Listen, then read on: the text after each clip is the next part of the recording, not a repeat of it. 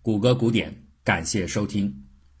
威尼斯商人里的夏洛克是一个十足的恶棍，在威尼斯广场上，他和安东尼奥签订了借据，向安东尼奥出借三千块钱，为期三个月。令人惊讶的是，这个一贯贪婪的犹太佬居然不要任何的利息和抵押，他只要求安东尼奥同意，假如他无法按时还款的话。便任由债主从其身上割下一磅肉，要一磅肉，对于视财如命的夏洛克来说有什么用呢？他自己也是这样反问巴萨尼奥的：“这一磅肉难道比一磅羊肉更值钱吗？”再说了，同时拥有四条大船，在英国、墨西哥、西印度群岛之间往返跑生意的安东尼奥还会还不上钱吗？开出这样的条件，简直让人感觉。唯利是图的夏洛克这次是良心发现了，以至于啊，连见到夏洛克从来就没好气的安东尼奥也称赞说：“这个犹太人快要变成基督徒了，他的良心变得好多了。”然而，夏洛克并没有改变，他只是想借机报复一下这位书中所写的正直的基督徒，就是这个放债从来不收利息的大善人，把整个威尼斯的利率都带低了。关于莎士比亚是否有歧视犹太人的倾向，一直争论到现在。但是啊，《威尼斯商人》里边有一个情节却是别有意涵的。夏洛克在为自己借钱取利的行为辩解的时候，提到了圣经当中雅各替舅舅放羊的故事。雅各把自己的劳务借给了舅舅，却没有直接要利息，只是提出了一个奇怪的条件。如果羊群当中的母羊生下来的是带条纹的羊羔时，小羊就归雅各所有。他的舅舅觉得这是不可能发生的事儿，就欣然同意。没想到雅各在生产的母羊的面前树立起许多的木杆，见到木杆排列的图案，母羊果然生下来的都是带条纹的羊羔。于是这些利息全部被雅各拿走。听完这个故事，安东尼奥对身边的巴萨尼奥说：“瞧啊！”连魔鬼也会引用圣经的故事来替自己辩护，简直是一个外表光鲜、里面腐败的烂苹果。沙翁有没有去过意大利，到现在仍是一段悬案。但是啊，和中世纪相隔并不久远的他，一定熟悉这样的生活场景。如此的描写，正反映出当时的放贷取利者的普遍生态。借贷行为虽然从未断绝，但是旁观者始终瞧之不起，而从业者呢，也仅凭着某种托词来掩饰内心的惶恐。前面我们曾经提到过，宗教和道德并不能消灭利息，但是啊，这反过来并不意味着这种阻碍作用是无足轻重的。整个中世纪的欧洲，因为笼罩在宗教秩序的诉求之下，而让利息的发展举步维艰。莎士比亚小说的高利贷背景选择在威尼斯展开，不是偶然的，因为正是这个小小的欧洲的角落，成为千年混沌当中微弱的利息之光。在欧洲视角下，自罗马陷落开始到文艺复兴之前，欧洲进入到黑暗中世纪的漫漫长夜。曾经辉煌灿烂的地中海文明毁于一旦，而且历经千年不得恢复。这在很大程度上是因为欧洲在接下来的这段时间当中非常不走运的，接二连三的遭遇到了来自三个方向的野蛮文明的次第入侵，并且由此构成了中世纪欧洲的三大阶段：衰败、相持和反攻。公元五六世纪，北方的蛮族入侵让西罗马帝国完全崩溃。法兰克人在高卢，安格鲁萨克逊人在英国，东哥特人在意大利，西哥特在西班牙。他们攻陷一个又一个的文明区域，把自己的部族演化成了后来的贵族。武化一度战胜了文化，但是啊，情况没有变得更糟糕的原因是，蛮族们在接下来的两三个世纪当中，都选择了慢慢融入到先进文明之中。他们开始接受罗马帝国的称号，皈依罗马的宗教，这使得欧洲的经济和政治虽然不及罗马帝国时期鼎盛，但是啊，南方地中海仍然在握，北方的北海沿岸的独立性虽然显著的变强了，但是欧洲东西两端的交流却并未断绝，东罗马拜占庭仍然是繁荣的基石。第一波的北方蛮族好不容易变得温顺开化，第二波从南侧席卷而来的阿拉伯战旗开始蔓延在地中海的沿岸。公元七到八世纪，拥有自身新建立信仰的对手的攻势是如此的强劲，整个欧洲摇摇欲坠。虽然在伊比利亚半岛的比利牛斯山脉下，查理马特最终挡住了摩尔人北侵的锋芒，但是啊，稍后惨淡平衡之下的战线让欧洲人失去了整个的地中海，所有重要的海中岛屿几乎全部落入敌手。地中海像是一道弧形的枷锁，把欧洲的南翼完全的锁住。更糟糕的是，祸不单行。与此同时，比北方蛮族更北、更蛮的诺曼人开始从斯堪的纳维亚半岛和丹麦出发，不断侵蚀欧洲大陆的北翼。法国的诺曼、英格兰各处、波罗的海德意志，再到俄国的诺夫哥罗德，在这一线的北海之地完全失控。南北两个大陆近海尽皆失去，这让表面上看起来雄壮无比的。担负着兴复罗马重任的继承者查理曼帝国几乎成了一个陆地之国。它虽然雄冠一时，却在经济上失去了所有的贸易通道。和古罗马相比，它变得毫无光彩。当然，最根本的还是由于基督教的兴盛，让这个幅员广大的帝国的发展陷入停顿。查理曼宣布，在世俗世界当中，全面的禁止利息就是最为鲜明的标志。至此。欧洲全面进入到衰落时期，接下来是长久的相持阶段。欧洲维持着一种动态当中的平静，虽然总体上来看，对手们的进攻变得和缓，但是零星的战火却依然不断。阿拉伯海盗们两度洗劫了比萨城，摧毁了巴塞罗那，并且一度把他们的前进据点推进到阿尔卑斯山脉，逼迫的南方的沿海各教区内迁。另一方面，从东侧方向而来的匈牙利的骑兵开始进袭，法兰克王国的统治变得羸弱，取而代之的是神圣罗马帝国。历史上堪与查理曼相媲美的奥托一世大帝，最终把马扎尔人彻底击溃。北方的海盗们现在不再总是烧杀抢掠，而成为了热心于赚钱的交易商，他们控制着北海区域到各个河口的贸易。瓦西商路从波罗的海经过第聂伯河，一路南下，延伸到黑海拜占庭。此时的欧洲已经很长时间没有奢侈品的进口，整个大陆重新成为农业形态，经济只在必需品的范围内维持着最低程度的存在。盐、粮食、布匹、酒还在交流着，但是量已经极度的缩小。日渐萎缩的经济把货币都从罗马时期的金币改造成为小额的银币，因为大宗的交易已经非常少见。公元九世纪，农奴制重新成为主要的社会组织形态，教会垄断了教育和思想，商人阶层基本消失，罗马大道全部荒废，一个个贵族的庄园都成了经济孤岛，城镇也不过只是教会管理的中心。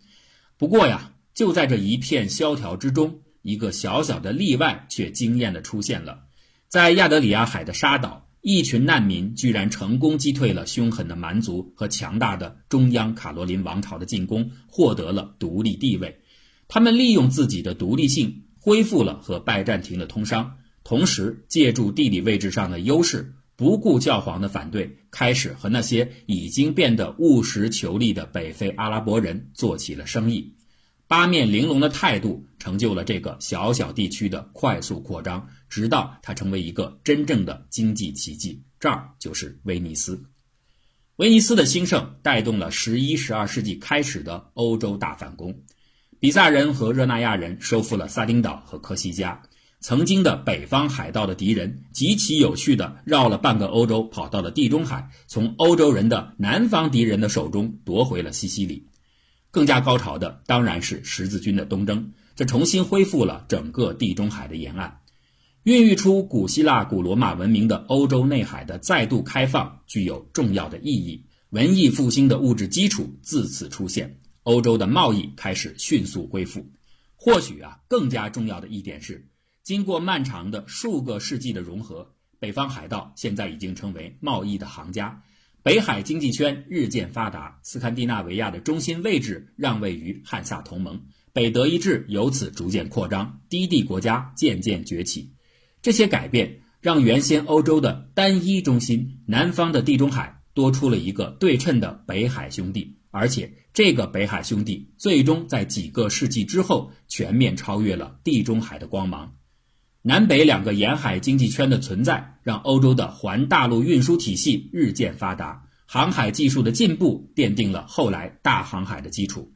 与此同时，在陆地上，北海和地中海也被连接起来，南北两大商圈寻求交流的陆路通道被打通。居于通道地理中心的法国香槟成为大交易的绝佳场所，频繁而盛大的交易会持续的进行。而在南北经济圈各自的中心地带，低地国家和亚平宁半岛之上，一系列自由城市大量的出现。相对宽松的宗教氛围和日渐繁荣的市场经济，让欧洲大陆的各种经济交易所和交易工具得以发展，这些都成为现代金融的雏形。其中自然也包括贷款类型的机构，比如说稍晚出现在威尼斯的古代银行的前身——典当铺。所有借贷工具的出现，都需要解决一个问题。也就是在宗教氛围浓厚的中世纪，如何面对宗教道德的利息观的挑战？实际上啊，教廷对于利息的处置，并不像我们所理解的一样，仅仅是不停的发布一道道的禁令，不断的约束信徒们要遵从圣训。相反的，对于形形色色存在着的利息的形式，做出他们是否为高利贷的界定，从始至终，在教廷内部就充满了争论。整个宗教上层当然有暗黑的部分，做出过虚伪不堪的事儿，但总体上它仍然显示出坚持的一面。为了让众多虔诚的信仰者恪守神谕，教廷不仅仅在告诫人们什么是错误的，他们也通过示范工程，尝试着去践行什么才是正确的。典当行就是最好的例子。典当行最早在希腊罗马时期就已经出现了。虽然希腊人和罗马人对于贸易的价值观是截然不同的，前者热衷，后者鄙视，但是啊，这一点丝毫没有影响到重农的罗马贵族依然愿意允许以来自希腊为主的外邦人在自己的罗马广场上开展借贷生意，并且从中获得好处。这些代理人在希腊文当中叫做 trapzita，意思是摆摊儿的兑换商。或者叫做 bankry，意思是坐板凳的兑换商。这些词后来成为银行家一词的来源。所谓的破产，就是板凳破了的意思。坐板凳摆摊位的商人们到处忙着开展储蓄、放贷、汇兑等业务，在外部的行省尤其如此。大量的商业贸易、土地抵押和城邦向帝国缴税，提供了数之不尽的借贷取利的机会。罗马的家徒说。如果不去种地，你也许可以从海运业中追求利益，但是这无比凶险。你也可以选择放贷，但是这令人恐惧和厌恶。我们的祖先眼中，放贷者比盗贼还要邪恶。可事实上呢？家图本人他就投资于商业贷款，尽管他做得很隐蔽。道德价值和现实价值的二元背离统一，在古罗马时期就已经被人们娴熟地运用着。罗马人把执行借贷的罪恶转嫁给希腊人、外省人，就和后来的基督徒把罪孽交由犹太人、伦巴底人去承担是一样的。中世纪的罗马教廷决心用自己的行动证明，不取利息的典当机构一样是可以持久运行的。它将证明正义的存在。这种被称作蒙皮蒂的典当铺是由教皇的官方主办的，可以被叫做圣当铺。它在文艺复兴之前和之间不断的出现着，比如说一一九八年在巴伐利亚的弗莱辛，比如说一三五零年在法国的弗朗士孔泰，当然主要还是在意大利半岛的各个共和国。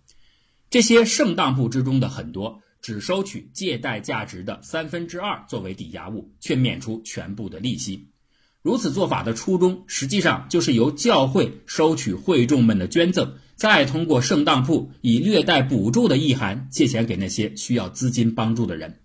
但是啊，这样办事的结果可想而知，有投入有花费却没有收益，只能让圣当铺难以为继。不过呢，这样的一个结果对梵蒂冈来说却倒有另一个好处，就是证明了当铺的出借行为是会产生所谓的损失的，而补偿债务人的损失的利息是正当的。所以呀，在关于当铺取利是否合法的争论当中，支持利息合法的意见越来越占上风。经过一系列冗长而繁琐的讨论，教皇利奥十世最终在拉特兰大公会议上宣布，收取合理利息的典当行是合法机构。而且，他为了平息今后仍有可能不断出现的对这个见解的挑战，教皇甚至威胁说，如果有人继续就此问题提出怀疑，就开除他的教籍。这样啊，经过漫长的实践和论证。典当行终于为自己的利息收入找到了合理的理由，获得了教会的支持。此次大会之后，有材料显示，圣卡洛·博罗梅奥开始为各国或各个城市建立自己的当铺提供宗教方面的咨询。这些都为后来出现的意大利银行家们，也就是所谓的伦巴底放贷人，颁发了道德许可。他们才是遍及整个欧洲大陆的主力放贷者。而不是背上了恶名的，实际市场占有率却很低的犹太人。至于说犹太人是不是更多的从事了更加邪恶的高利贷，可靠的资料当中没有提供详尽的技术。但是我们有理由推论，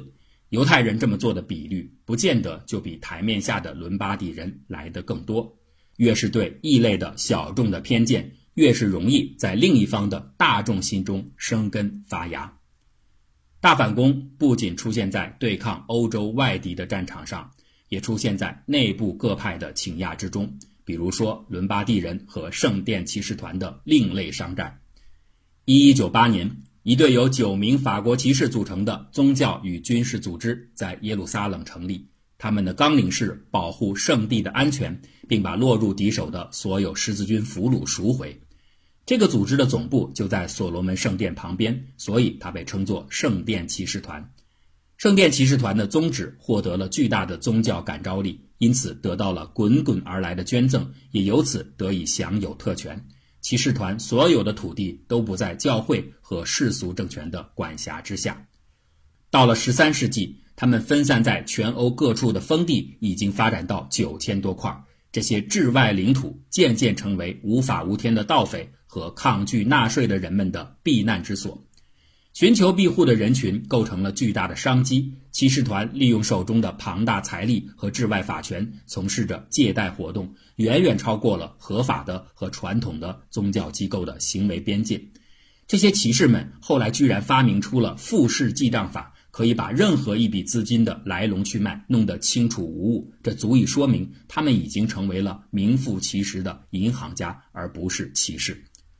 伦巴第人开始感到利益受到威胁。一三零七年的十月十三号，一群围绕在法王美男子菲利四世身旁的伦巴第人，怂恿这位早已对这些在自治领地上胡作非为的骑士们不满的国王开展行动。将国中之国的所有骑士们在这同一天全部拘捕。四年之后，维也纳会议的主教们正式取消了圣殿骑士团所有的地位和特权。从此，这些以神圣教徒自居却又被其他的教徒们视为败坏门风的僧侣银行家，正是在历史之中下线。但或许啊，在这一充满争议的行动的复杂动机背后，利益才是至为重要的关键因素。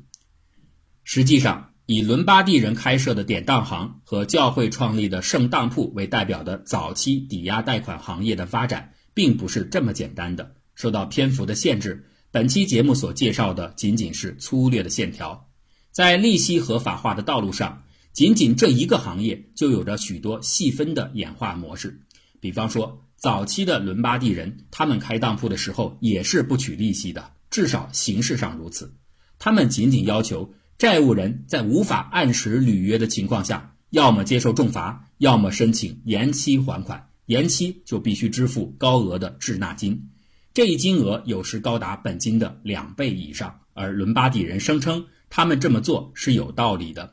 由于债务人不能按时还款，他们只好再去找别人借高利贷，保证自身资金的运转。由此产生的高利贷的利息。当然应该由延迟还款的借债人支付，伦巴第人并没有从中取利。看到了吗？如此的场景是不是和威尼斯商人当中的夏洛克有几分相像呢？一磅肉有什么用？一磅肉的背后，很多时候是在确保巨大的利益。